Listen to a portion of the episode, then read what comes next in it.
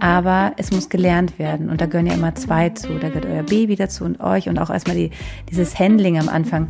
Baby anfassen und dann zur Brust führen, dass man es wirklich auch korrekt anlegt. Da hat man das Gefühl, am Anfang man braucht fünf Hände. Und dann kommt die Hebamme und die macht einmal zack und dann ist das Baby an der Brust. Und man denkt immer so, ja, wenn du da bist, dann klappt das so gut. Und alleine muss man ja auch erstmal so dieses Handling dafür finden. Und das ist ja auch am Anfang erstmal so ein bisschen schwierig.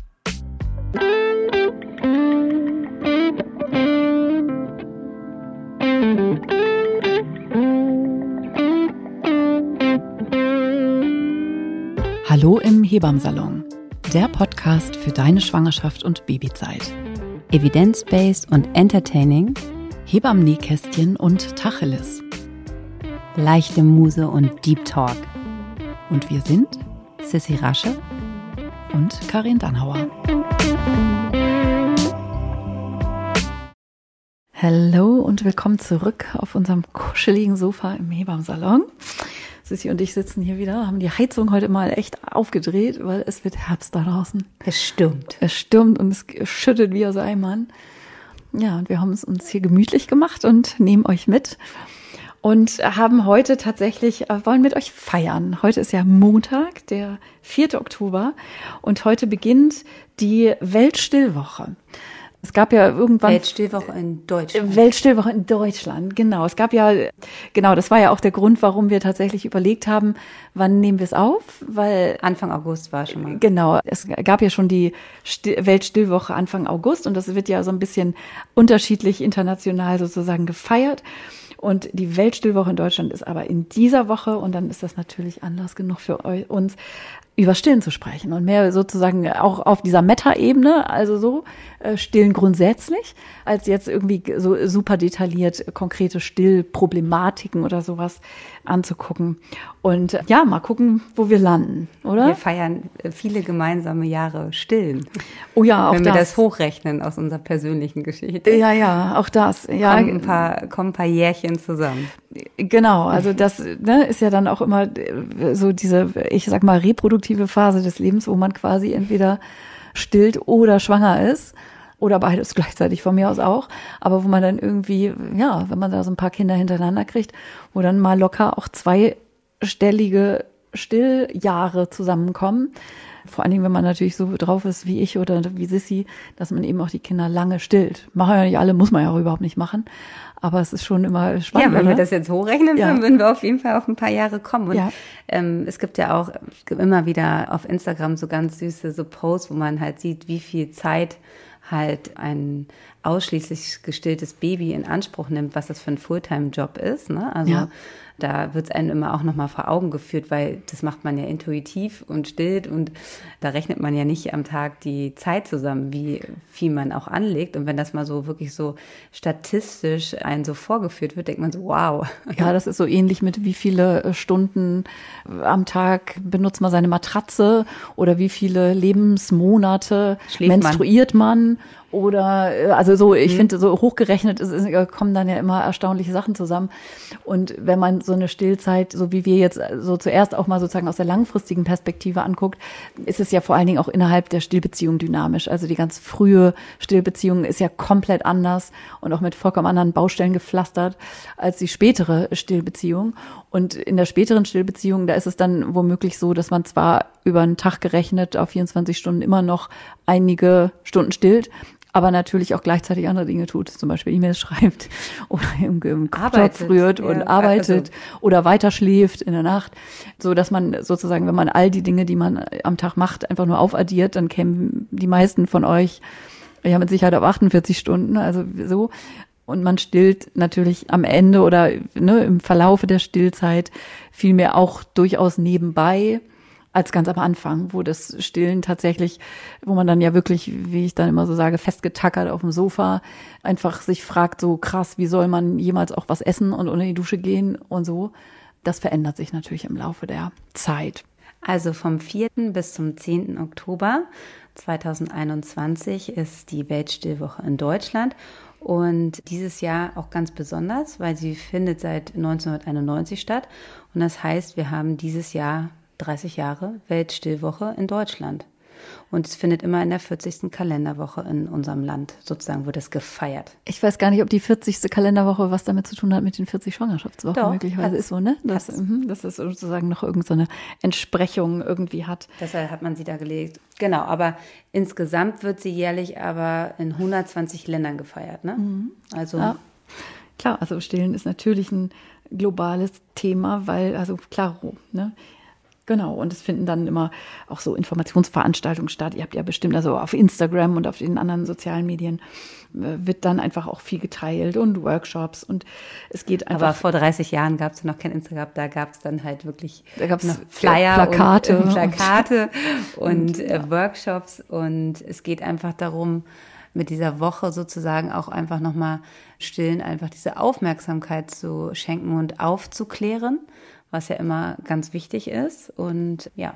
Ja, da sind halt auch die ganzen internationalen Organisationen am Start, ne? Also wirklich die ganz globalen Menschen, die sich um Säuglings- und Kinderernährung kümmern. Das ist UNICEF, das ist die WHO.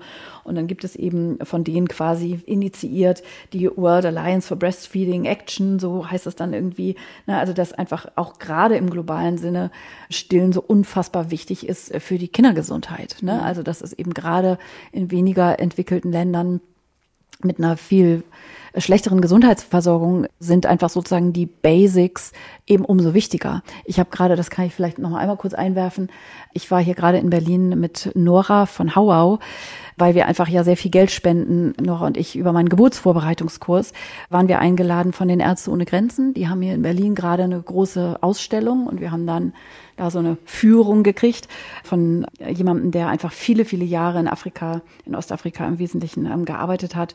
Und es war schon sehr eindrucksvoll. Also die haben da so was aufgebaut, wo die dann so diese Zelte, so einen mobilen OP, aber eben auch einen mobilen Kreissaal und einfach diese Gesundheitsvorsorge in diesen Ländern und wie wichtig einfach Stillen ist, weil es ist einfach tatsächlich immer noch so, dass der Zugang zu trinkbarem Wasser, gerade für kleine Kinder, einfach natürlich in vielen, vielen Gebieten der Welt eben nicht selbstverständlich ist und dazu führt, dass viele Kinder an Infektionskrankheiten sterben, ob es jetzt Typhus ist oder Cholera oder so.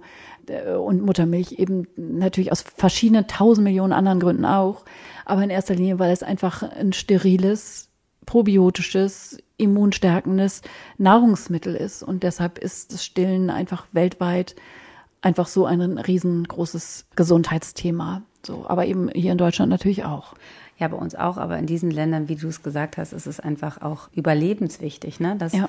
gerade ähm, wenn wir in so kleinen Dörfern, wo es keinen richtigen Wasseranschluss ist, wo es einfach keine Möglichkeit gibt, Kinder wirklich so zu versorgen, die keine Muttermilch bekommen können, warum auch immer, wie wir in unser in unserem, wo jeder einen Wasseranschluss hat und wo Ja. man heißes Wasser abkochen kann und so weiter, ist es natürlich ganz, ganz wichtig, dass es diese Organisation gibt, dass UNICEF, die WHO einfach aufklärt. Karin hatte ja auch schon öfter auf ihrem Kanal ein ganz wichtiges Video geteilt. Ne? Das ist ja auch ein Aufklärungsvideo, wie man richtig anlegt, wie man wunde Brustwarzen vermeidet, um halt einfach, und das ist ja auch gerade für diese Länder so gedacht, einfach das anschaulich macht, wie wichtig ist halt das Stillen, um halt die Kinder dort zu schützen. Ne? Ja, und verrückterweise ist es ja tatsächlich so, die nächste Gesundheitsstation, also wenn so ein Kleinkind Cholera kriegt, dann ist das einfach innerhalb von zwei, drei Tagen tot, weil das sofort exekiert.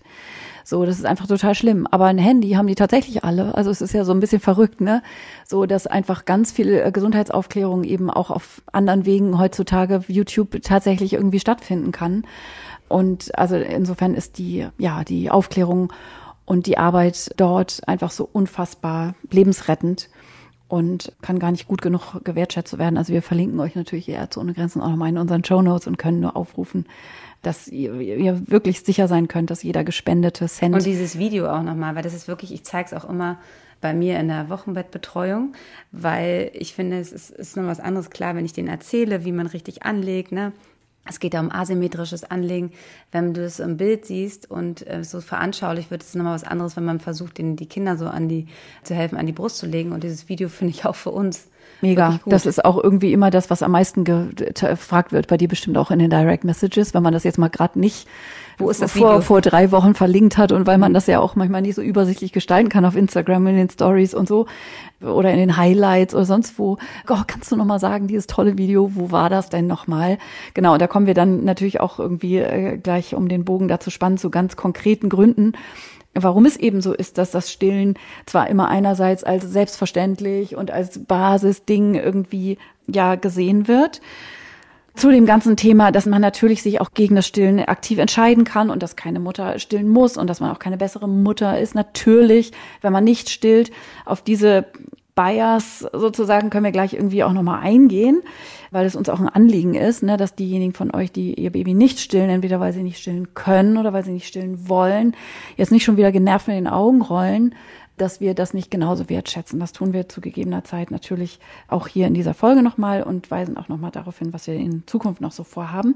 Aber wie Sissi eben schon gesagt hat, es gibt tatsächlich Dinge, die einem das Stillen ganz schön vermiesen können von Anfang an. Und deshalb sind so kleine Hilfen und so kleine Videos wie zum Beispiel dieses, was wir euch in den Shownotes, wie man schmerzfrei anlegt. Weil ich glaube, das ist so die erste Klippe, oder? Ja, auf jeden Fall. Die in der Stillzeit auf einen warten kann. Genau. Ich wollte jetzt nur noch mal kurz sagen, dass die Woche natürlich auch immer international und auch national, also bei uns auch ein Motto hat. Das wird natürlich immer, gibt immer, also zum Beispiel Stillen ein Gewinn fürs Leben, Stillen und Beruf. Und dieses Jahr lautet halt das äh, Motto Stillen unser gemeinsamer Weg. Ne? Also es, das ist das diesjährige Motto der deutschen Stillwoche. Und das ist ja auch sozusagen fa fast ja sehr viel zusammen. Ne? Ja. Also da kann man, da würde ich auch sagen, dass wir darauf eingehen und natürlich auch weil ja immer mehr von euch auch weniger Zugriff haben auf ein gutes Stillmanagement. Und das ist das A und O.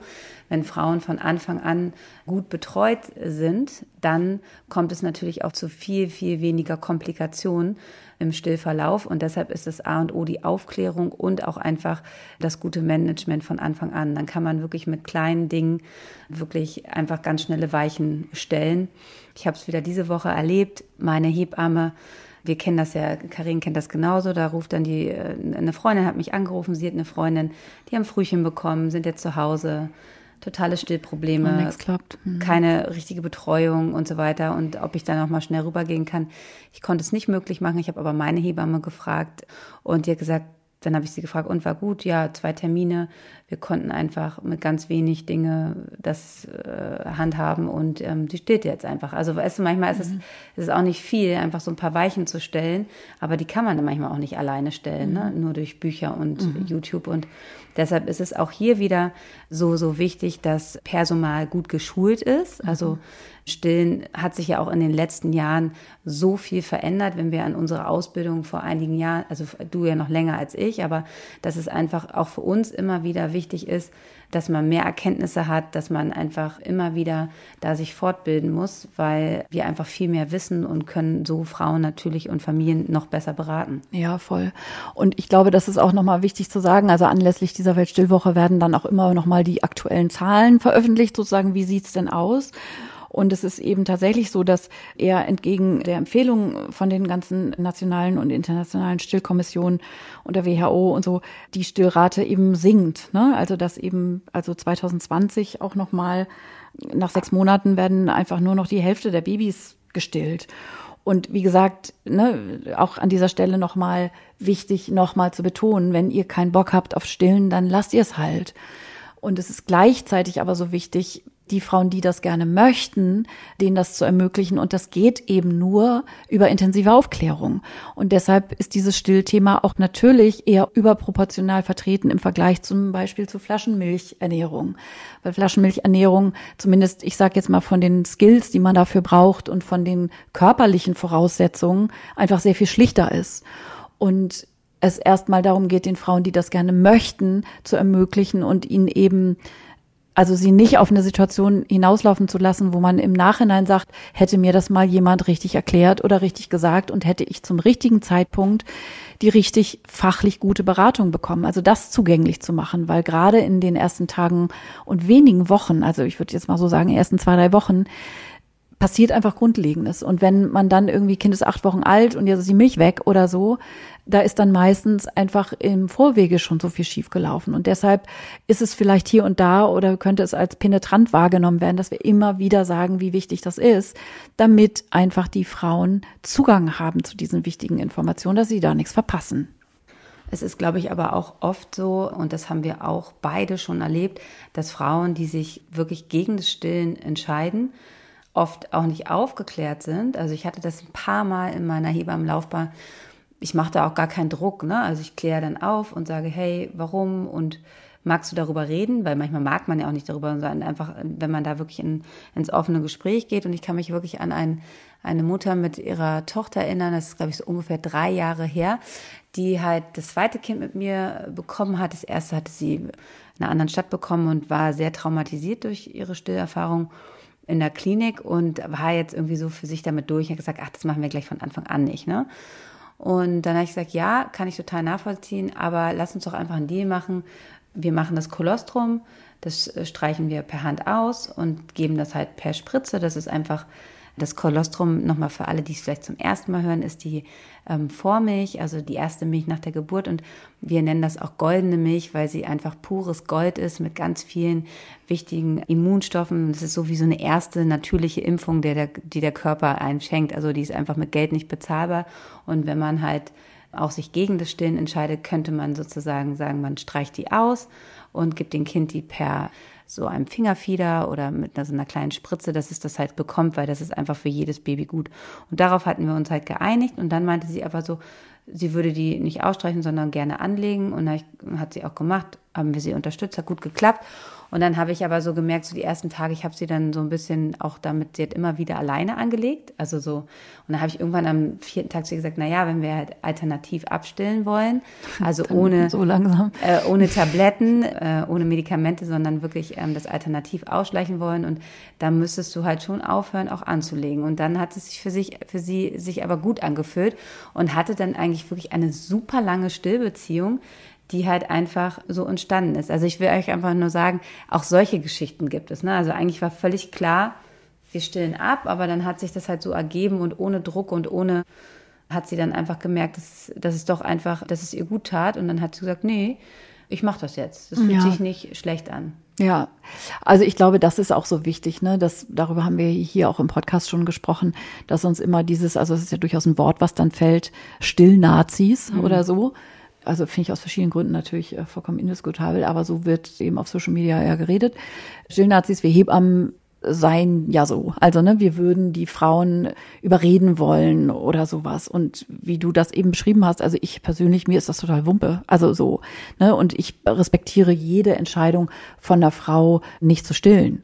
Und ich diskutiere, also meistens, es kommt wirklich sehr drauf an. Wenn eine Frau das so äußert, ich frage schon, sozusagen, also mich interessiert das einfach auch. Und wenn es sozusagen eher wirklich eine ähm, Entscheidung ist, also es gibt ja auch sozusagen, ich will nicht sagen eine ultrafeministische Strömung, aber es gibt ja sozusagen auch so die antifeministische These, also die These, Stillen sei antifeministisch, so, weil es uns bindet, weil es uns unentbehrlich zu machen scheint, weil wir uns damit unserer Biologie beugen oder irgendwie sowas. Also diese Gedanken gibt es ja durchaus und ich kann die auch auf so einer Ebene des Intellekts auch nachvollziehen, so. Ich komme da emotional nicht so ganz hinterher, aber das ist ein anderes Thema und das ist auch mein, meine private Haltung dazu. Aber wenn so eine Frau aus diesen Gründen das für sich formuliert, dann ist das natürlich gleichzeitig vollkommen in Ordnung für mich. Und da weiß ich auch, dass ich da mit irgendwelchen, also es ist ja nicht so, dass diese Frauen nicht gleichzeitig wissen und schon mal irgendwo gehört und gelesen haben, dass das Stillen einfach viele Vorteile hat auf der medizinischen Ebene. Und das muss man dann, finde ich, auch voneinander komplett loslösen und trennen, dass man sagt, ja, Stillen ist gut für das Immunsystem des Kindes. Stillen ist äh, dafür verantwortlich, dass die Krebsrate bei Frauen sowohl Brustkrebs als auch Ovarialkarzinom niedriger ist und so. Und da könnten wir jetzt eine riesenlange Liste aufzählen. Das ist ja so. Und gleichzeitig kann man natürlich sagen, hm, habe ich verstanden, aber ich will trotzdem nicht stillen. Und das, finde ich, ist eben sozusagen ein Punkt, den wir alle miteinander verstehen müssen.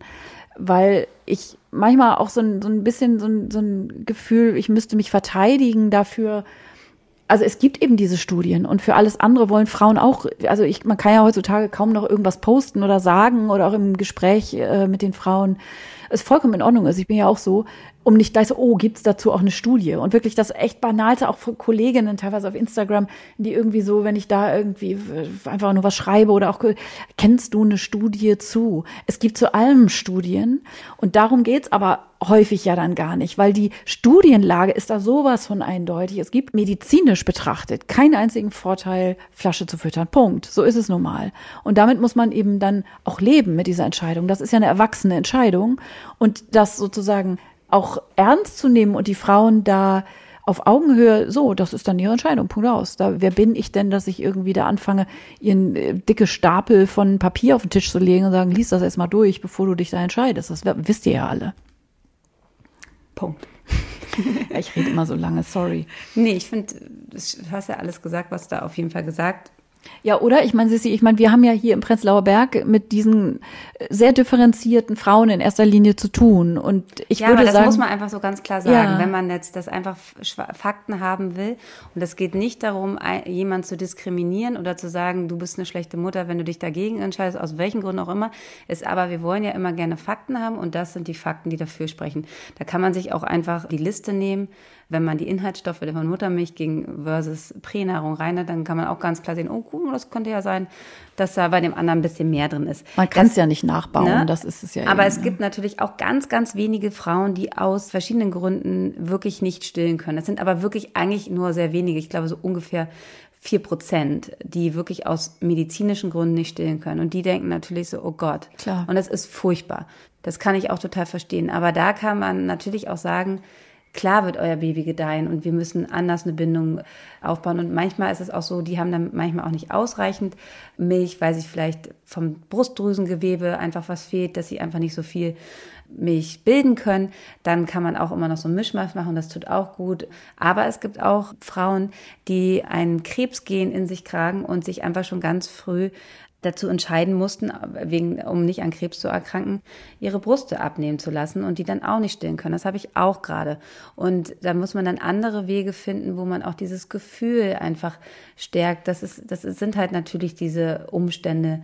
Das ist natürlich ein kleiner Prozentsatz, aber natürlich ist uns das bewusst, dass es die gibt. Und Voll. da ist es ja total wichtig, ganz nah dran zu sein und einfach einen guten Weg zu finden, dass die auch ein gutes Gefühl haben. Weil am Anfang ist es ja so, wenn man in diesen Rückbildungskursen ist und so, da wird halt immer gefragt, so, hey, warum stillst du nicht? Und mhm. auch so, manchmal auch so, und wenn man mit sechs Monaten zum Beispiel noch stillt, ist es nachher andersrum. Es dreht sich, ne? Mhm. Weil wir, wenn wir auch da nochmal gucken, die Stillrate ist doch am Anfang sehr hoch, aber sie lässt ganz, ganz schnell ab in Deutschland und in europäischen Ländern.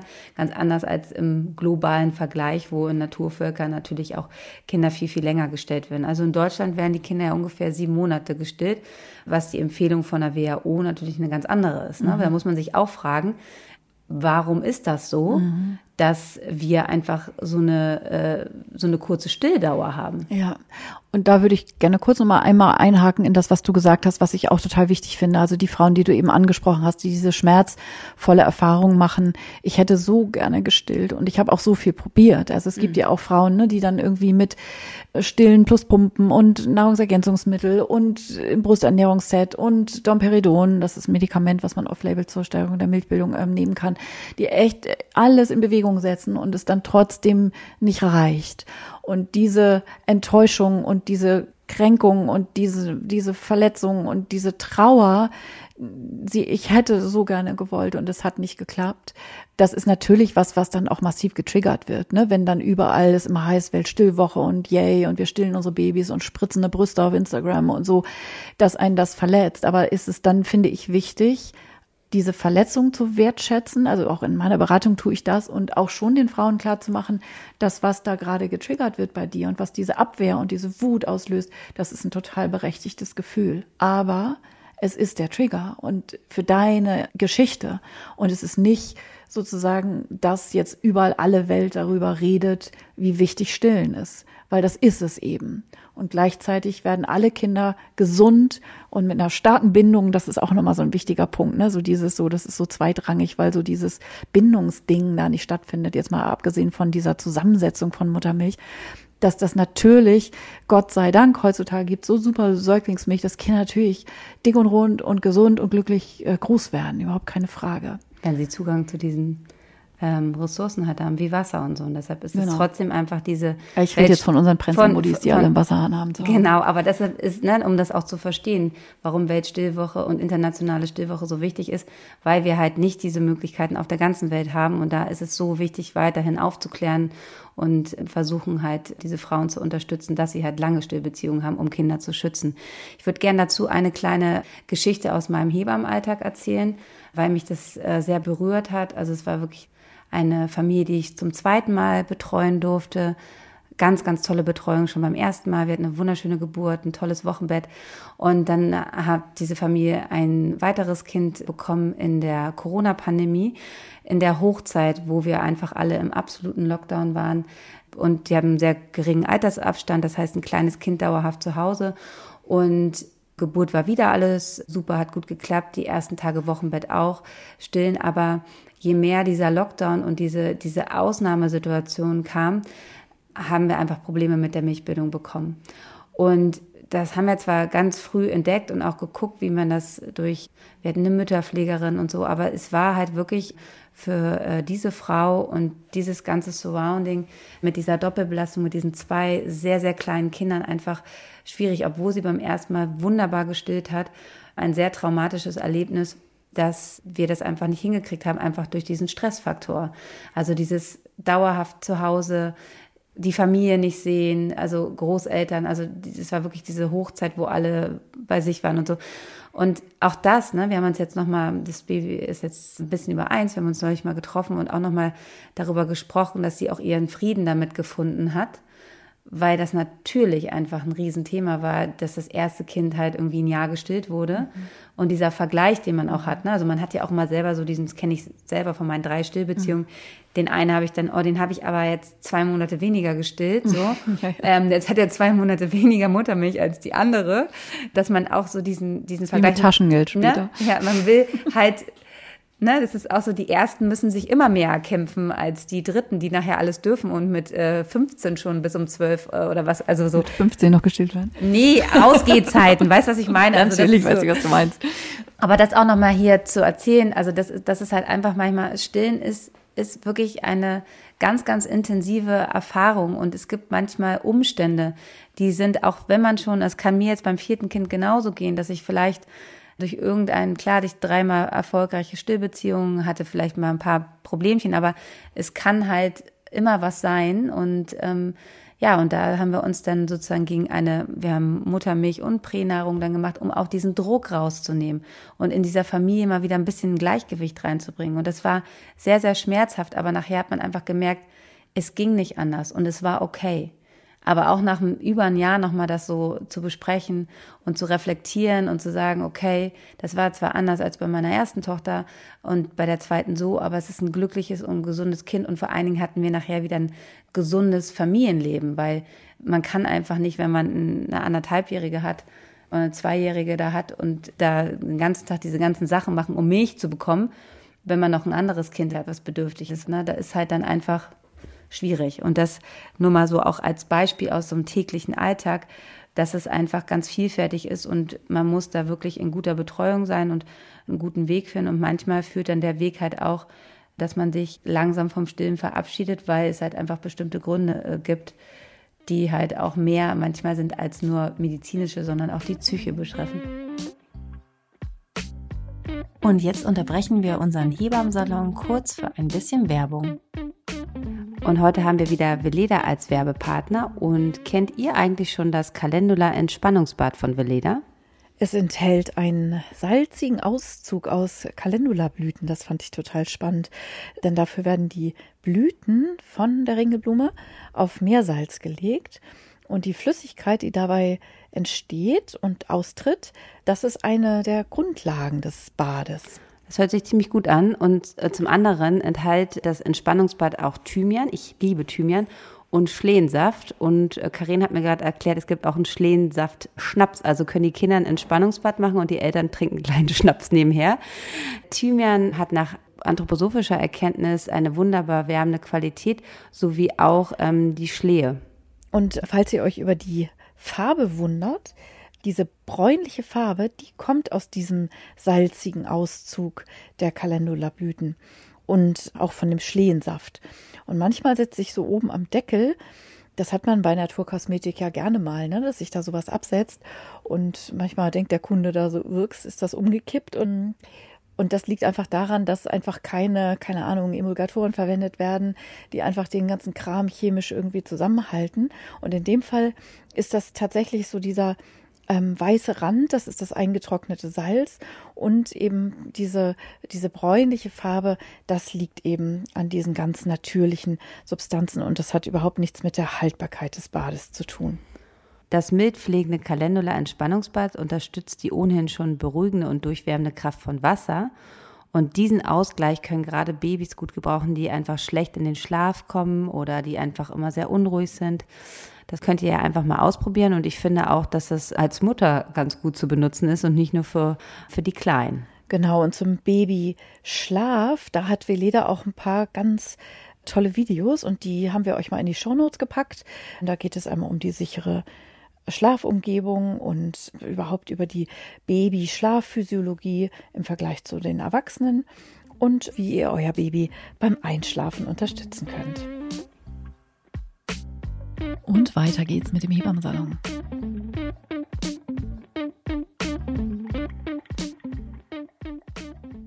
Ja, also da, da das fände ich jetzt nochmal spannend, wenn wir da nochmal so ein bisschen gucken, was sind denn so die häufigsten Gründe aus unserer Erfahrung, warum Frauen doch sozusagen ihre Pläne über den Haufen werfen, in welche Richtung auch immer. Eins hast du eben schon geschildert, die wollte eigentlich gar nicht stillen und dann hat sie gestillt, weil es irgendwie so nett und so kuschelig und so gemütlich war. So, also auch in diese Richtung kann es ja gehen.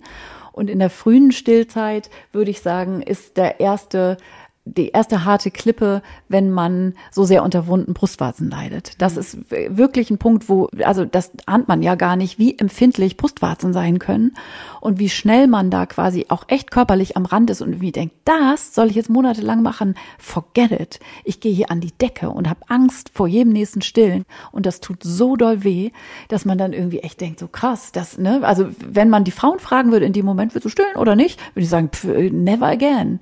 So, und da sind wir dann mit Eng Engelszungen und auch natürlich mit hilfreichen Rat zur Seite. Das erste Wichtige ist da ja immer zu gucken, dass das Kind richtig trinkt. Also auch das Baby muss das Trinken erstmal üben. Über wunde Brustwarzen haben wir auch schon in einer anderen Podcast-Folge ausführlich äh, gesprochen. Das mache ich jetzt hier nicht nochmal an der Stelle.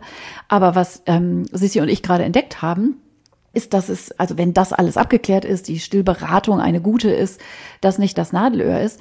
Sissi und ich haben ja häufiger schon vom Lasern äh, geschwärmt und es gibt jetzt neuerdings tatsächlich Softlaser zum Ausleihen.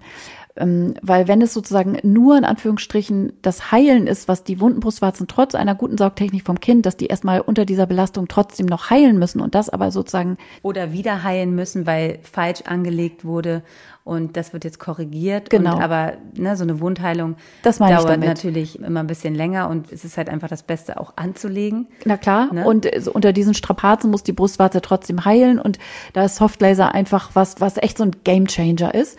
Nur diese Geräte sind so verdammt teuer, kosten 5000 Euro und deshalb gibt es ungefähr weiß ich nicht, drei Hebammen in Berlin oder so, die so ein Ding haben, weil sich das im, natürlich niemals im Leben amortisiert. Und wenn Frauen dann irgendwie googeln und dann finden, oh, Softlaser, das würde jetzt helfen. Tja, aber meine Hebamme hat natürlich nicht so ein Ding.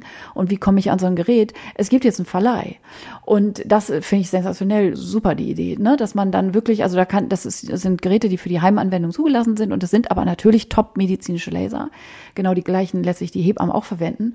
Ähm, aber ihr könnt euch dann damit zu Hause dann lasern. So, nur mal als kleines Ding verlinken wir uns euch in den Shownotes dann auch nochmal, äh, wenn ihr jetzt hier gleich hellhörig werdet, softlaserverleih.de und da kann man sich das dann einfach per DHL Express nach Hause schicken lassen und kann sich dreimal am Tag lasern. Ja, super, weil es natürlich auch immer, wenn man es sofort braucht, dann auch nicht derjenige immer sofort Zeit hat, selbst wenn man andere Kollegen haben, Voll, die einen Laser ne, haben. Dann, und das kannst du bitte jetzt kommen? Man braucht in dem Moment ja. sozusagen dann die Hilfe und nicht erst ja Ende nächster Woche hätte ich noch einen Slot, ne, sondern man muss das sofort ähm, anleiern, dreimal am Tag und das kann einfach keine niedergelassene Hebamme leisten. Also ich wusste gar nicht, dass das gibt und deshalb fand ich das erstmal sozusagen als Ergänzung zu allem anderen fachlichen, was natürlich viel wichtiger ist als das, aber nochmal so kleiner kleiner Tipp von uns an dieser Stelle. Also das finde ich ist so in der frühen Zeit so die erste große Klippe oder das erste, wo Frauen denken so, oh still, nee, scheiße, ich habe es mir einfach echt romantischer vorgestellt. Ja, und vor allen Dingen auch, was auch ein Thema ist, das braucht auch einfach Zeit, ne? Also es ist nicht so, klar, es ist das Natürlichste der Welt, aber es muss gelernt werden. Und da gehören ja immer zwei zu. Da gehört euer Baby dazu und euch und auch erstmal die, dieses Handling am Anfang. Baby anfassen und dann zur Brust führen, dass man es wirklich auch korrekt anlegt. Da hat man das Gefühl, man braucht fünf Hände und dann kommt die Hebamme und die macht einmal zack und das Baby an der Brust. Und man denkt immer so, ja, wenn du da bist, dann klappt das so gut. Und alleine muss man ja auch erstmal so dieses Handling dafür finden. Und das ist ja auch am Anfang erstmal so ein bisschen schwierig. Und dann ist es halt so, dann legt man zweimal in der Nacht falsch an und dann, dann gibt's Aua, weil das Kind dann nicht richtig angelegt wurde und dann natürlich die Brustwarzen schnell wund werden. Also es ist wirklich, wie wir auch im Wochenbettfolge schon erzählt haben, man braucht einfach Zeit, um sich aneinander zu gewöhnen. Es gibt Frauen, da klappt es wirklich total schnell und gut und da ist gar nichts, aber die meisten Frauen haben doch am Anfang einfach ihre Probleme, weil das einfach gelernt werden muss. Und dafür braucht man Ruhe und Zeit und Wochenbett und natürlich auch ein gutes Stillmanagement. Und das Schlimme ist ja auch immer beim Stillen, viele Köche verderben den Brei. Das meinte ich auch mit der ähm, guten Ausbildung, dass es wichtig ist, dass man sich im Stillen regelmäßig fortbildet weil es immer wieder neue Erkenntnisse gibt. Und äh, wenn dann, wenn man auf der Wochenbettstation vielleicht noch drei Tage ist, der Frühdienst erzählt das, der Spätdienst erzählt das und dann ist man natürlich auch total verwirrt und weiß an Ende gar nichts mehr zu machen. Deshalb ist es auch gut, sich schon auch über Stillen in der Schwangerschaft auszutauschen mit seiner Hebamme, die einen betreut und vielleicht dann auch mit ihr irgendwie zu fragen, kann ich dich zu der und der Zeit auch anrufen, dass ich einmal deine Meinung habe, weil es ist auf jeden Fall wichtig, dass man so einen Weg fährt und auch das ist auch was, was ich euch empfehlen kann. Eure Freundin XXY und Oma Lilo und wer auch immer hat auch nochmal einen Tipp. Das ist natürlich nicht vom Vorteil und verwirrt euch nur noch mehr. Also ihr solltet euch, wenn ihr eine vertrauensvolle Hebamme habt, der ihr vertraut, wo ihr euch gut fühlt, auch wirklich auf sie verlassen und diesen Weg fahren. Ich kenne das selber, gerade wenn es in schwierige Stillbeziehungen gibt, wo man wirklich einfach wo es dann vielleicht mit ein, nicht nur wunde Brustwarzen, sondern auch noch ein Stau oder noch ein Sohr, also ein, ein Pilz dazu kommt, dass natürlich wichtig ist, dass die Frauen mir dann vertrauen, weil ich natürlich die Verläufe kenne und es dauert halt manchmal. Und da habe ich das natürlich auch schon oft erlebt. Dann hat sich noch die befreundete Gynäkologin eingemischt und so weiter. Und das ist natürlich einfach nicht förderlich, weil ich habe mein Kompetenzteam und die, mit denen äh, schließe ich mich, also mit denen spreche ich mich ab, aber da braucht man einfach auch Vertrauen und Zeit für, das dann auch zu behandeln. Ne? Und da werden dann auch oft ähm, die Partner oder Partnerin kritisch, weil die natürlich nicht ihre Partner leiden sehen wollen. Ja, ne? das ist ja auch, also dazu habe ich jetzt keine Zahl, die ich aus dem Ärmel schütteln kann, aber die Wertschätzung in der Partnerschaft für das Stillen spielt eine riesige Rolle für die Dauer der Stillzeit. Also ich habe gerade, oh, das, das poste ich nachher nochmal auf Instagram. Ich habe gerade so eine Broschüre gesehen, vom, wirklich von der Bundeszentrale für gesundheitliche Aufklärung oder sowas, die in so einem super fiesen Bravo Fotostory Style irgendwie so eine Broschüre für Väter, damit die das Stillen toll finden, wo aber auch mit sämtlichen Klischees irgendwie angerollt wird, so, oh, wir finden Möpse alle super und so. Ganz schlimm.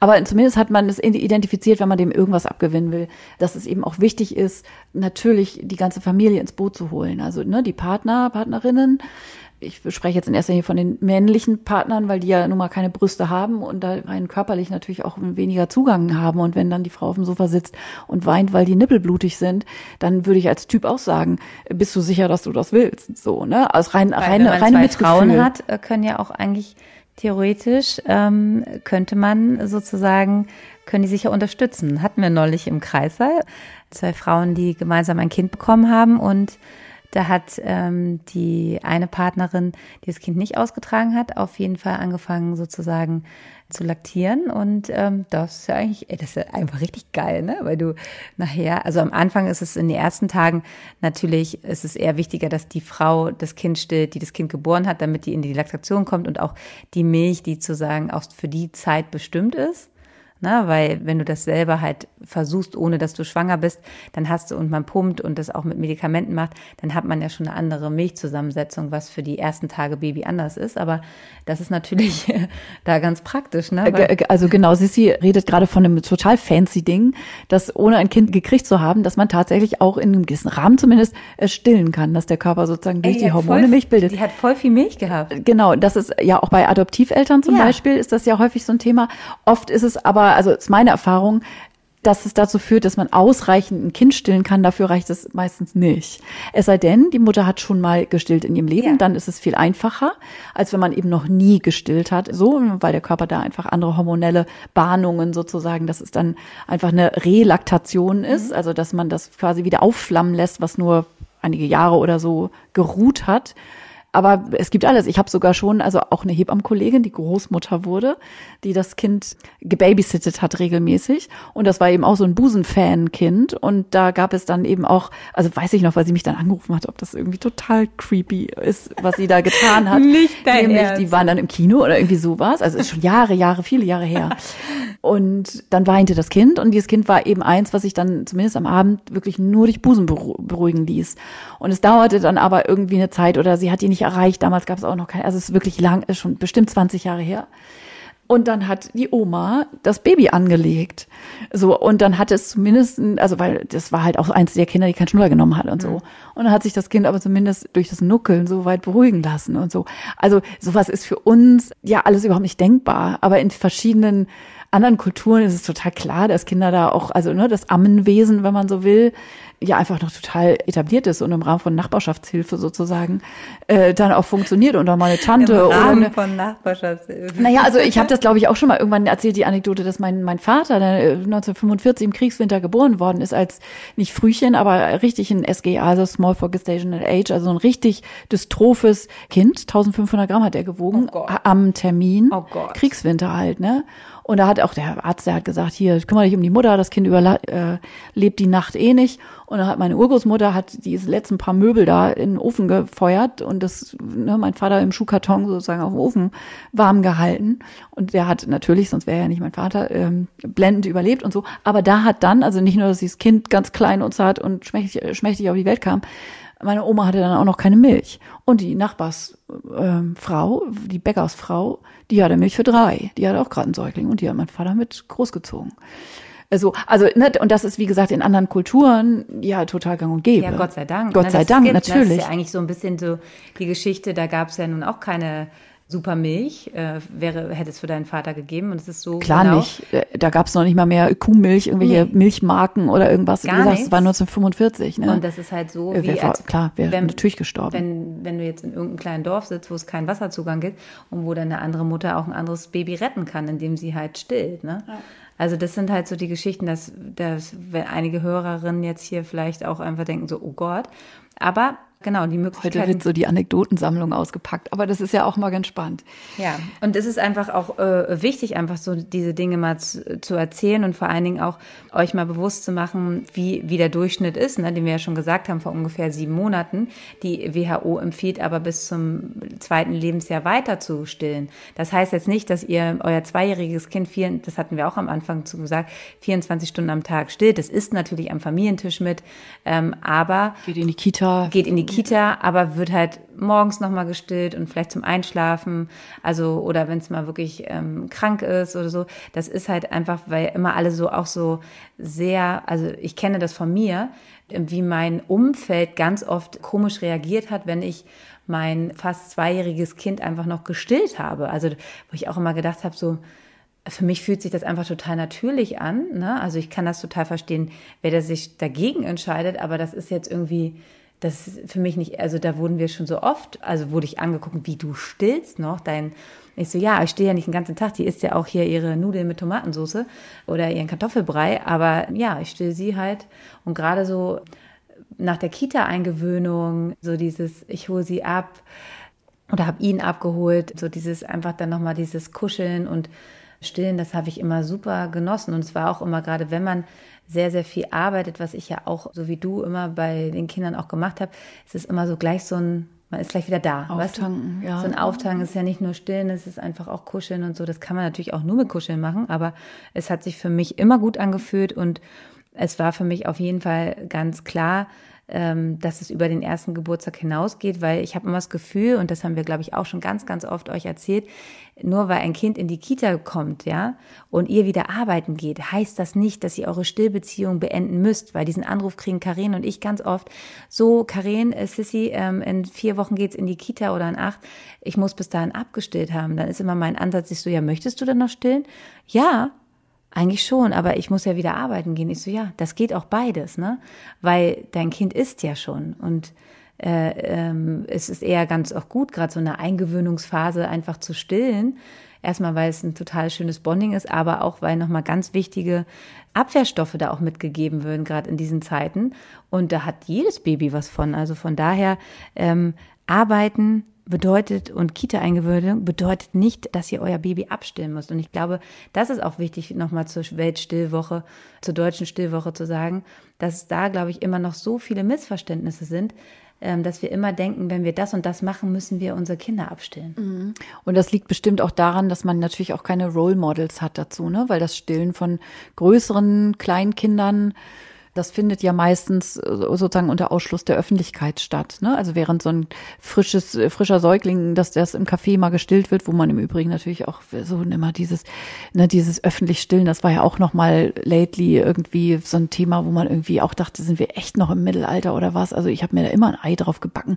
Ich habe meine Brüste weder über den Tisch geschleudert, so dass jeder sich da behelligt fühlen musste. Man sieht doch echt original gar nichts vom Kind, außer also vom Stillen, außer das Kind selber, so ne. Aber jetzt mal da, davon ganz abgesehen, aber man hat eben wenig Role Models von größeren Kindern. Und das ist mit Sicherheit ja ein Kriterium, dass man quasi keine Bilder dafür hat und auch keine, also was heißt Vorbilder, aber keine Orientierung im, im Mutterbild, was man von sich selber ja auch erstmal stricken muss. Also sprich, wenn ich jetzt nicht Hebamme gewesen wäre, dann würde ich von auch vermuten, dass wenn mir jemand gesagt hätte, irgendwann in der Schwangerschaft, ja, und dann stillt man so zwei, drei Jahre, dass ich dann auch erstmal so ein bisschen irritiert gewesen wäre, weil ich dachte so, äh, echt, das finde ich schon ein bisschen schräg. Aber nicht also gar nicht durch drüber nachdenken und entscheiden, dass ich das schräg finde, sondern so als erster Impuls. Und der erste Impuls zeigt ja immer ganz viel über, über ein inneres Bild, über eine Gesellschaft, über Glaubenssätze und so, ohne das jetzt irgendwie zu bewerten. Und das ist mit Sicherheit ein Punkt. Und man muss ja da auch erstmal gucken, so, okay, ich bin jetzt Mutter, alles klar, ist das jetzt End of Coolness und End of irgendwie, weiß ich auch nicht. Also so, man ist ja immer noch damit beschäftigt, ja nicht so sehr ins Klischee abzugleiten so und so, wie man nie werden wollte und irgendwie sowas. Und da spielen solche Dinge natürlich irgendwie auch eine Rolle, ne? dass man dann sich auch emanzipiert und auch Mut, äh, hier, wie heißt das, Mutter sein und Frau bleiben und so. Also in diesem ganzen Konfliktfeld, also in dem inneren Konfliktfeld, das mir total vertraut ist natürlich, äh, wie sexy ist man noch als Mutter und also diese Themen, das ist ja total vielschichtig.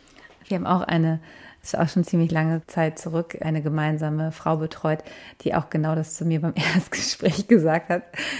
Also, das kann sich gar nicht vorstellen kann, wie Leute über sechs Monate stillen können. Und ich weiß noch, wie lange die gestillt hat. Und ich habe ihr jedes Jahr gesagt so, hm, ich erinnere dich immer jedes an. Jedes Jahr. genau, ich glaube, ich habe vier Jahre gestillt, so, ne? Ja, klar. Und war halt echt, nicht. und hat, hat am Anfang gesagt, so wirklich so, nee, um Gottes Willen.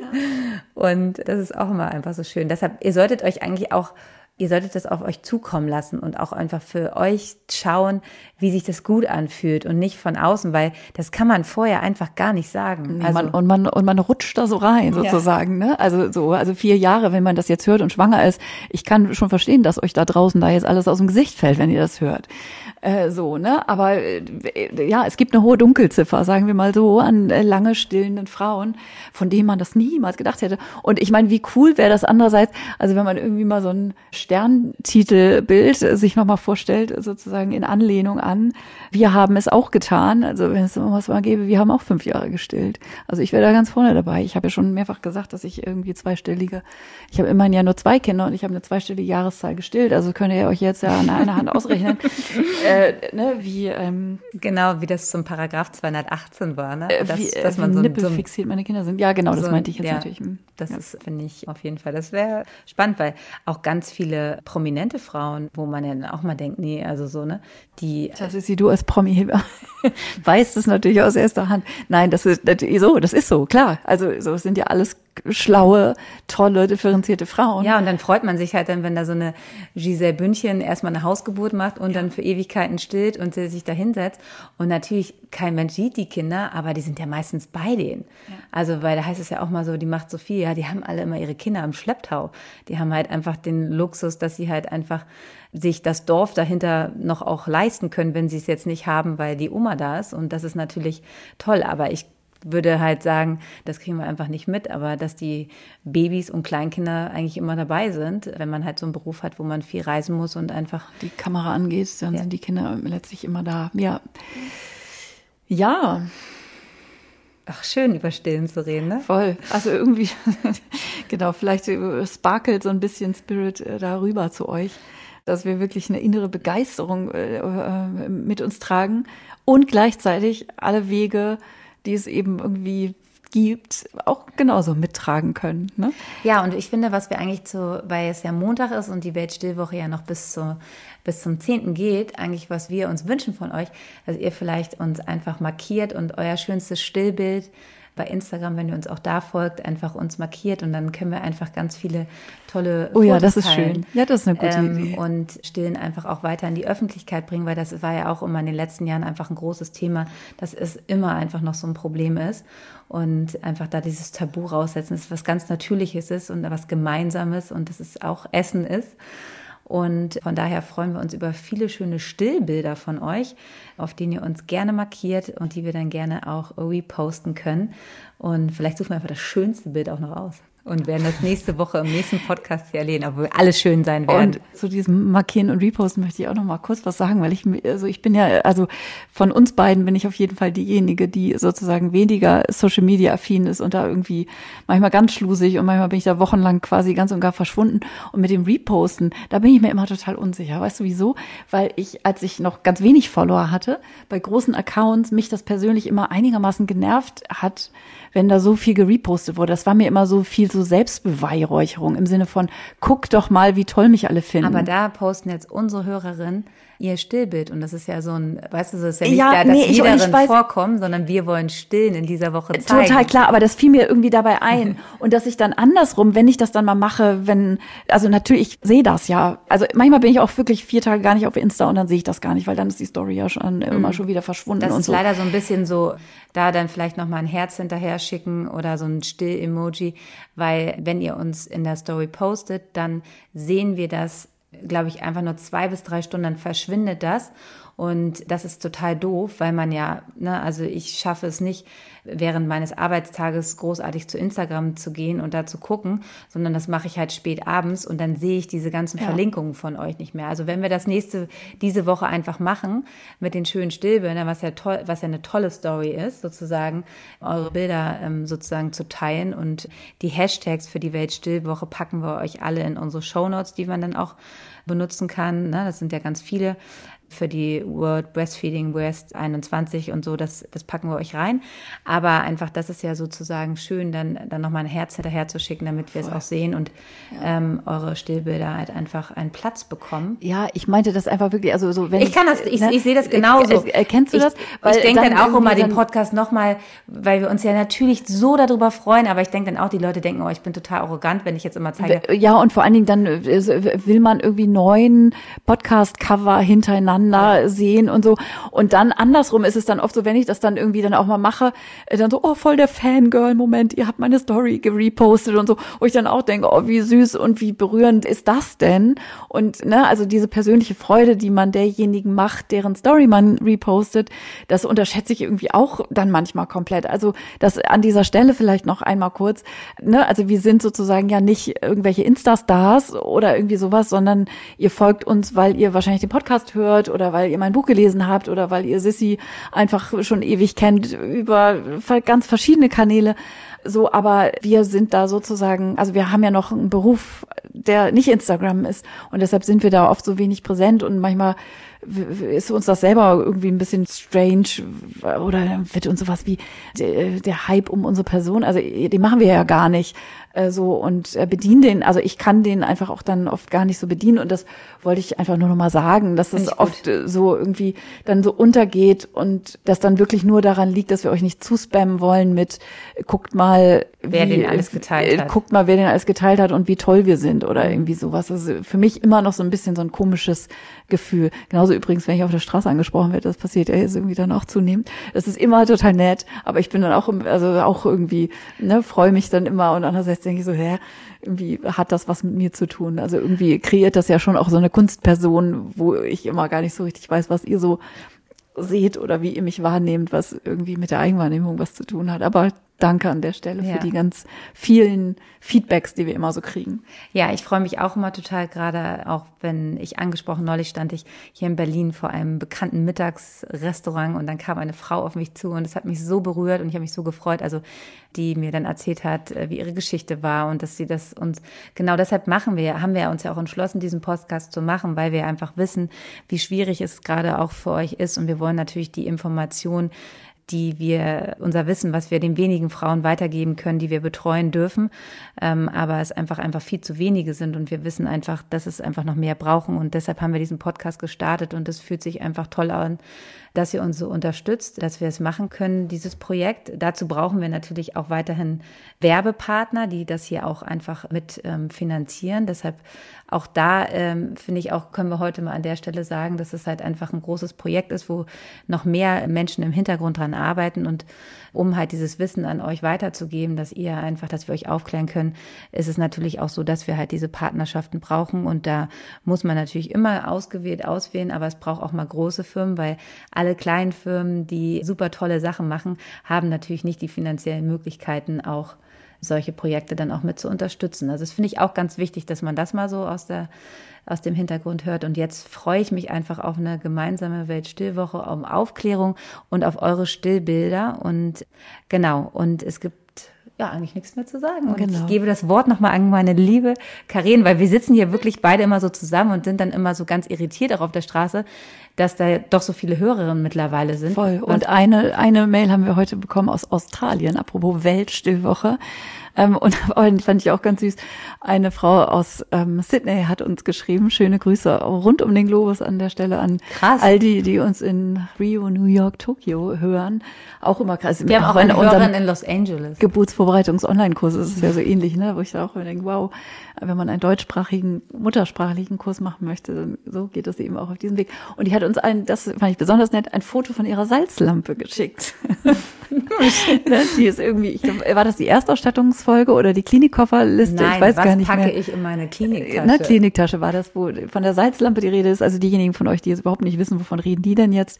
Ne, es gibt noch mal zurück einer der ersten Folgen ähm, die Kliniktasche und da kommt die sagenumwobene Salzlampe vor und auch in Australien kann man Salzlampen kaufen, um sie mit in die Kliniktasche zu packen. So, aber jetzt haben wir viel geredet und haben eine muntere Folge für euch zustande bekommen und freuen uns, genau wie Sissi gesagt hat, auf eine gemeinsame Weltstillwoche mit euch und auch natürlich für alle nicht stillenden Frauen und ähm, ja, freuen uns nächste Woche wieder euch im Hebammensalon begrüßen euch im Hebammensalon zu. Und ja, nur äh, kurz als Cliffhanger sozusagen, irgendwo in unserem Redaktionsplan in den allernächsten Folgen wird es auch tatsächlich um Flaschennahrung nochmal gehen. Also welche Flaschen brauche ich, welche Sauger, Schnuller, auch immer wieder ein Thema, ähm, wo wir das so ein bisschen zusammenfassen, nochmal, was man sozusagen an ernährungsnahem Equipment, so nenne ich das jetzt vielleicht mal, ähm, braucht und was Quatsch ist und was grundsätzlich so davon zu halten. Und an, einfach dieses auch dieses bindungsorientierte Füttern, ne? Also ja, was man da beachten kann, um halt genau. sozusagen auch da einfach eine liebevolle Beziehung, die natürlich auch mit einer Flaschenernährung geht. Da werden wir drauf eingehen. Und auch generell, wir versuchen alle möglichst Themenwünsche irgendwie aufzunehmen. Es dauert immer ein bisschen, das wird wahrscheinlich manchmal dann nicht gerade in der Zeit sein, wo ihr dieses Problem genau habt, aber das ist halt einfach leider auch nicht möglich, ja? Gut. Also bis nächste Woche. Bis nächste Woche. Tschüss, ihr Lieben. Tschüss. Das war der Hebammsalon mit Sissi und Karin. Produktion Lisa Golinski, Redaktion Julia Knörnschild.